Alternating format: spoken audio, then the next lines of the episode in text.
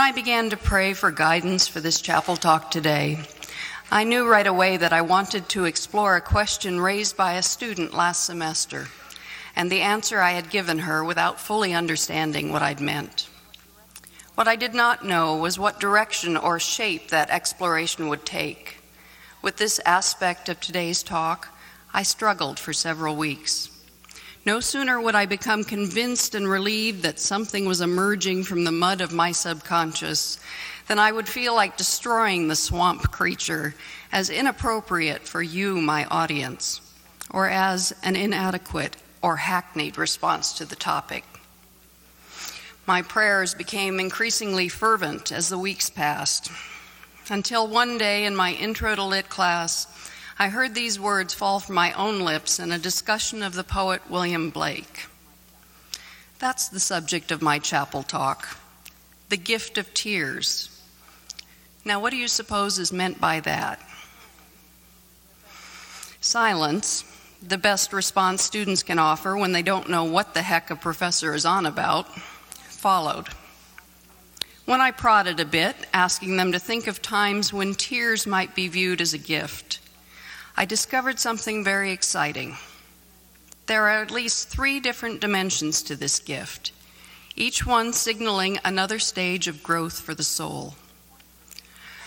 First, we can point to occasions when we cry because we are convicted of our sins by the Holy Spirit, or when we sense the disparity between God's overwhelming and unconditional love for us and our own response to it. On such occasions, tears can free us from the bonds of sin and selfishness. They can wash us clean, almost as a built in reminder that we have indeed been washed clean in the blood of the Lamb.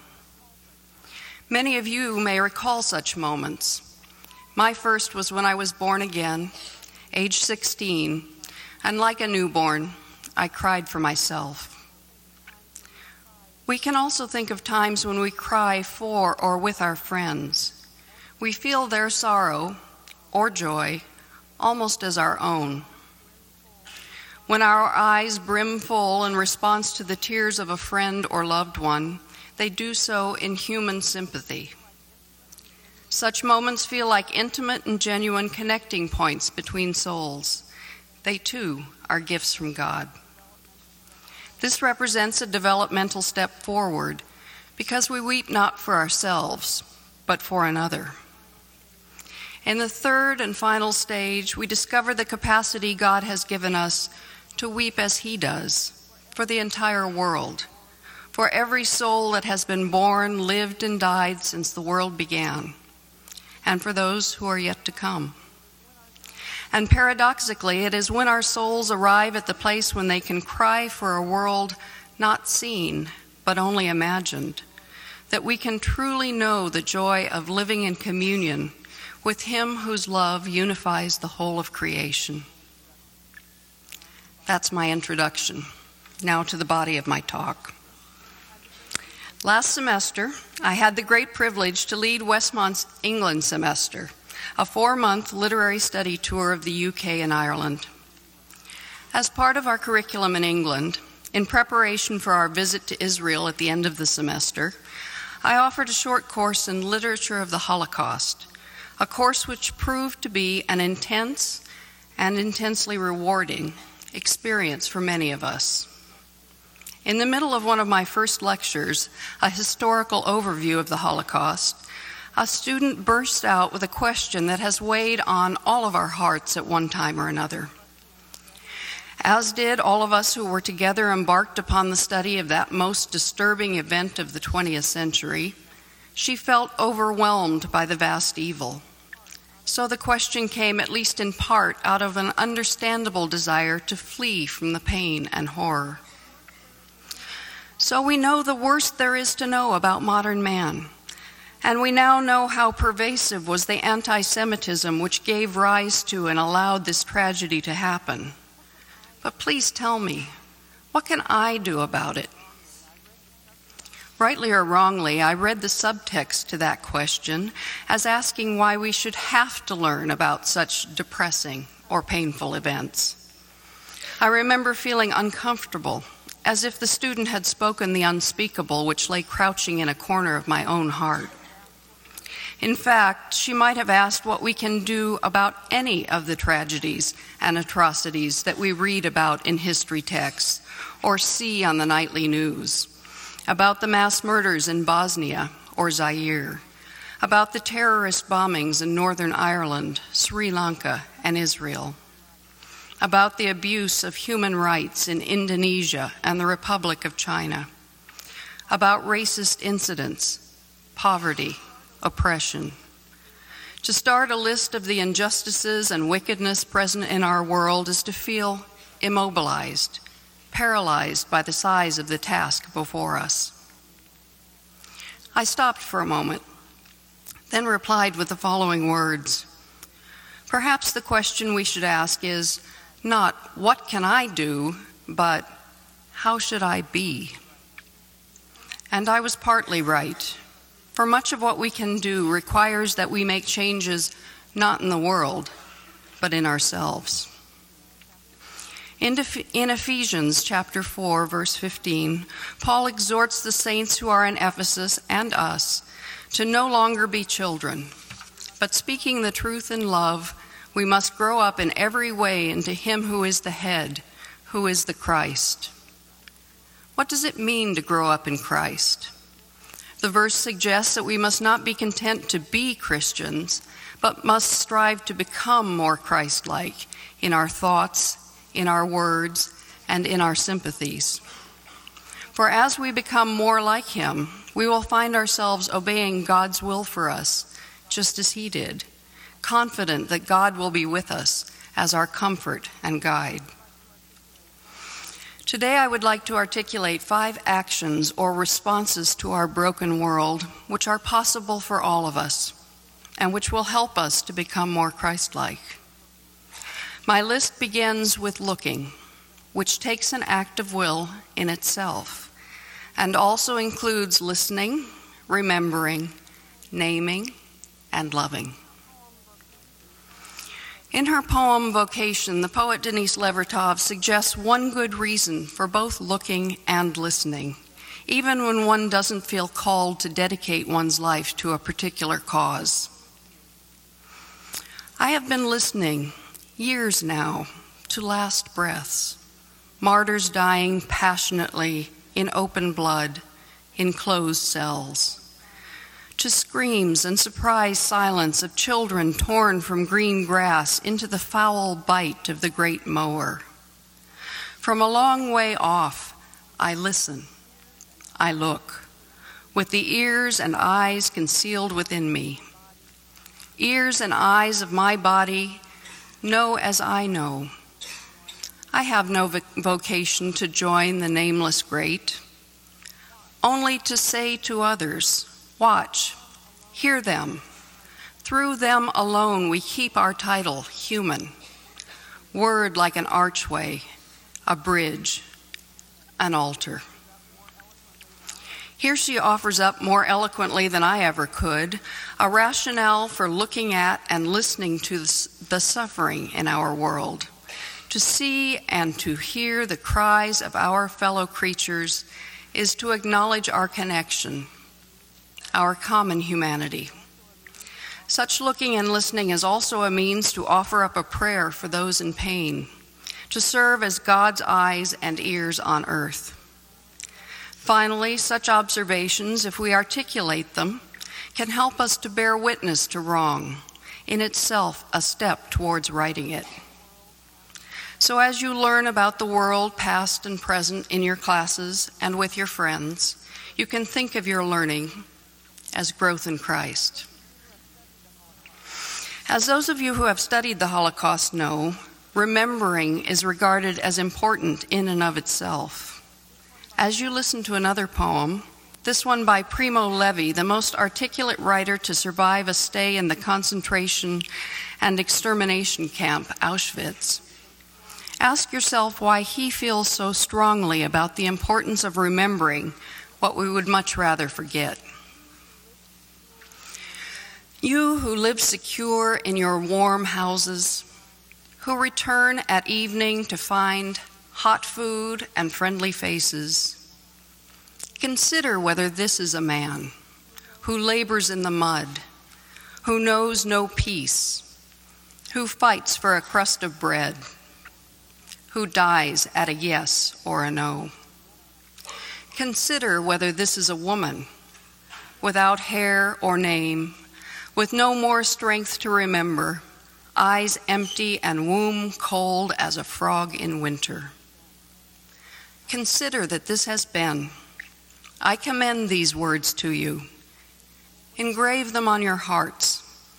When you are in your house, when you walk on your way, when you go to bed, when you rise. Repeat them to your children. Levi believes that those of us who have been blessed in this life must labor to remember those who have not. Remembering the victims of the Holocaust, for example, has the power to change us, for it will make us grieve. Yet forgetting them and the way in which their humanity was systematically stripped from them also has the power to change us.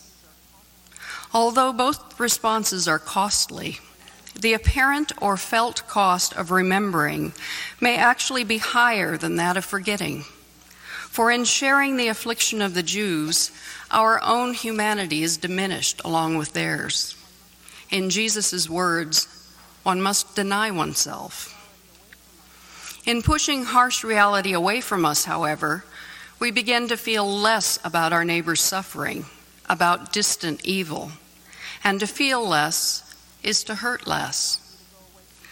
So, the one thing I don't want you to go away from chapel today thinking is that choosing the course of actions I recommend will make you feel self satisfied. It's far more likely to make you feel dissatisfied, angry, and pained. Yet, don't you imagine that this is how Jesus felt when he had human eyes and ears and memory? And don't you agree that the way to true joy is to become more Christ like? Not less. The fourth action on my list is naming, by which I mean giving words to what we see, what we hear, and what we remember by listening and learning about evil, injustice, and oppression. To do this ethically, however, means that one must be sensitive to the potential uses and abuses of language. What does it mean to become more Christ like in our words? Surely it is in part to remember the opening chapter of John, in which the Word was God, and the Word became flesh and dwelt among us. Words are sacred, just as the Word is sacred. Therefore, we must live in awe of them, of their power to hurt and to heal, and must remember our own inadequacy in choosing them. Our words can help us to define our lives for good or for ill. Two of the most striking lessons we learned as we studied the Holocaust last semester concerned the human use of words. First, we read about the way in which the Nazis used euphemisms to cover up the truth. The plan to exterminate the Jews was called the final solution of the Jewish question. The reason given, given for ridding the world of Jews was to ensure racial purity. Second, we all struggled with the inadequacy of words in the face of the horror, a struggle T.S. Eliot reflects in the poem East Coker when he says that words strain, crack, and sometimes break under the burden, under the tension, slip, slide, perish, decay with imprecision, will not stay in place will not stay still. Many of the students in the course also found it more difficult than ever before to articulate a response worthy of the event.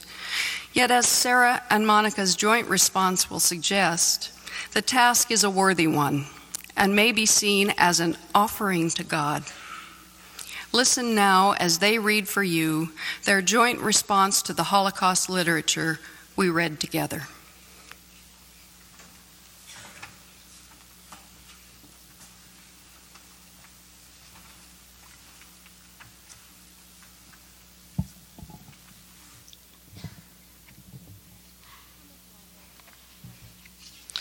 How much longer until we get to London?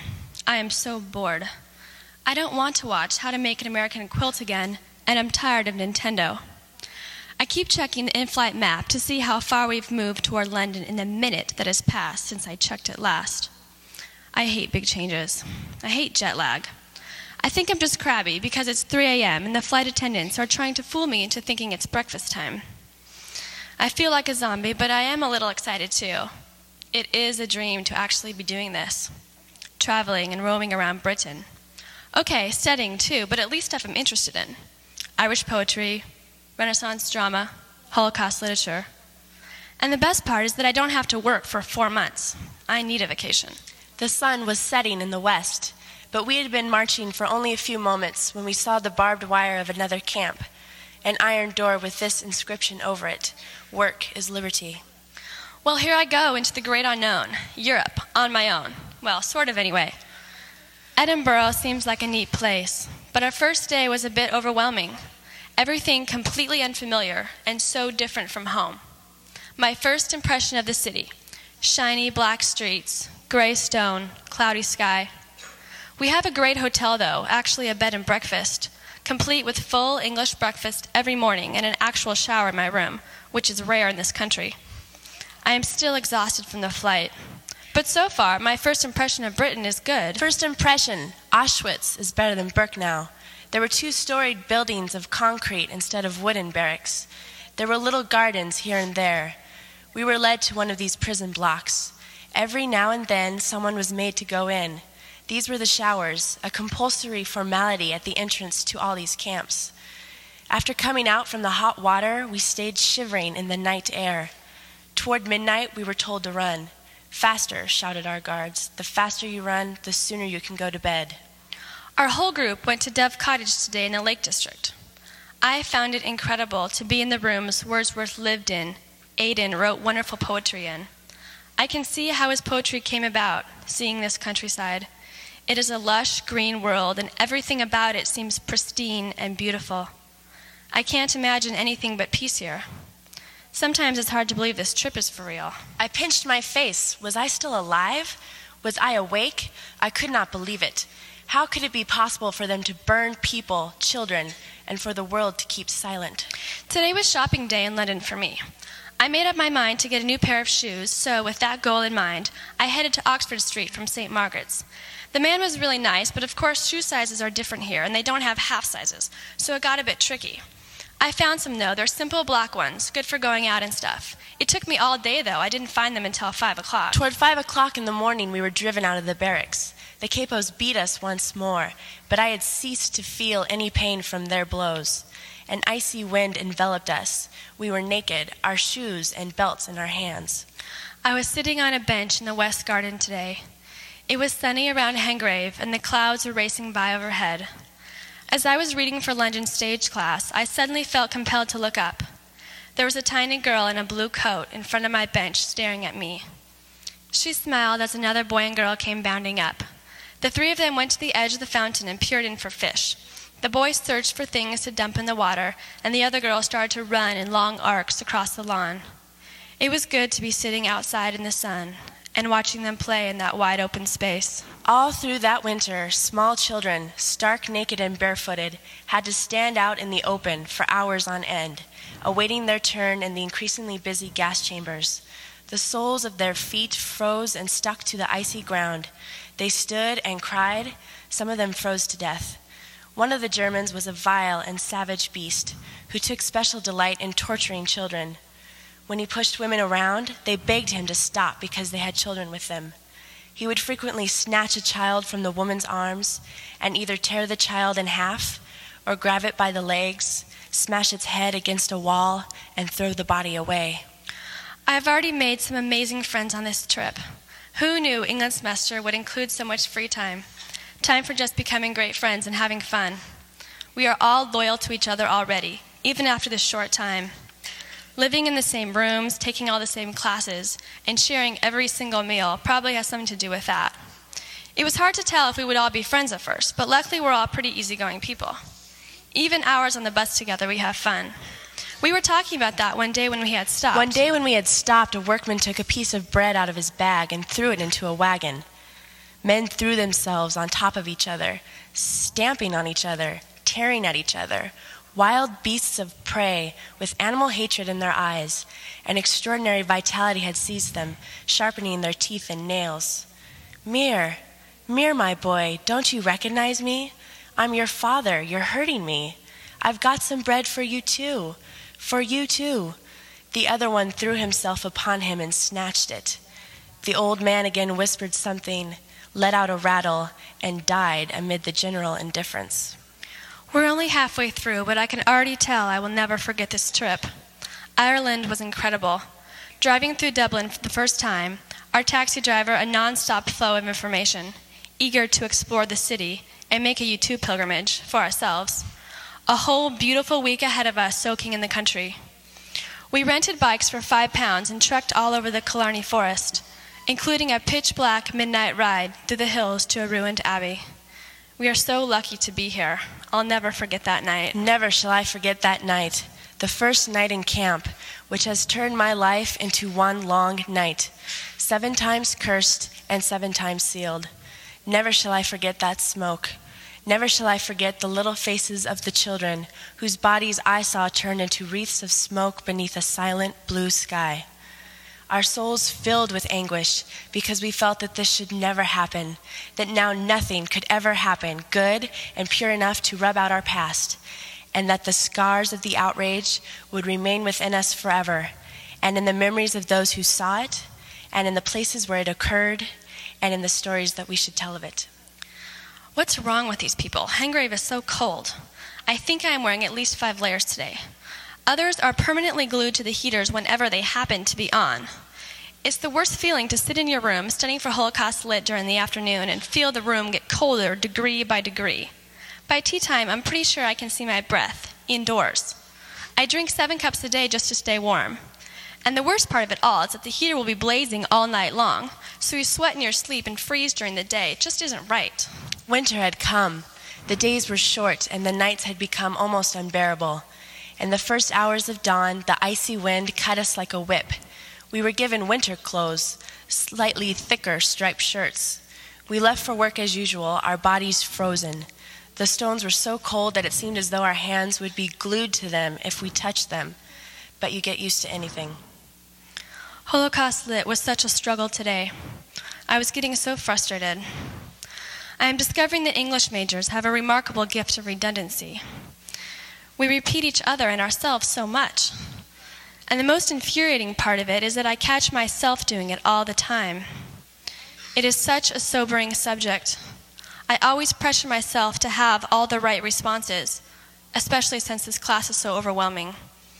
But I can't always come up with something appropriate. The realities of the camp continue to contradict the premises of form and of language itself. Alongside the catastrophe to humanity, the Holocaust decreed a catastrophe to language. How ironic. Here I am, an English major, on this semester to write, to study writing, to read literature written by others. And it still comes to this words failing me. I ran off to look for my father and at the same time, I was afraid of having to wish him a happy new year when I no longer believed in it. He was standing near the wall, bowed down, his shoulders sagging as though beneath a heavy burden. I went up to him, took his hand, and kissed it. I said nothing, nor did he. We had never understood one another so clearly. I am trying to make sense of all I am taking in, trying to put form to reaction. How do I explain this evil?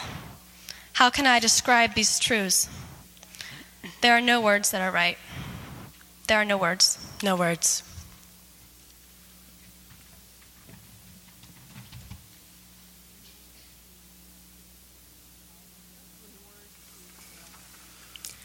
Just when words seem to fail us, God will give us a silence laden with meaning.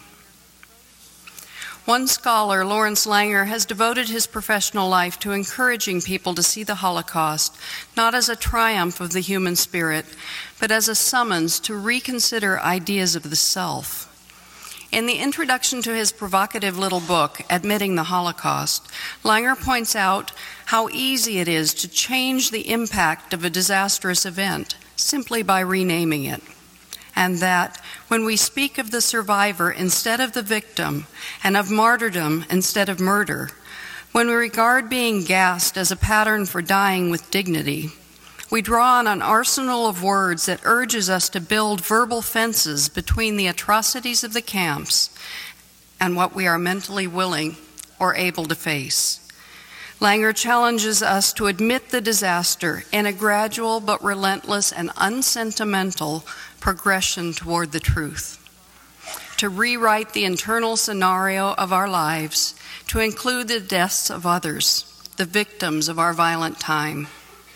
And I would argue that Jesus expects no less of us. No doubt we have all heard a great deal about the last action on my list loving. Many of us have experienced God's love, yet I suspect all of us would admit that we fall far short of extending a similar kind of unconditional love towards our neighbors, especially if we define neighbor most broadly in terms of the global village, humankind, both past and present. Yet, as kingdom builders, we are called to attend to all aspects of creation, even those beyond our range of vision. One of the ways of keeping the shock and promise of Christ's love alive is by means of what the desert tradition of the East calls penthos, what we might call compunction, but which is perhaps better understood as a puncturing of the heart. It is also known as the gift of tears, the subject of my talk.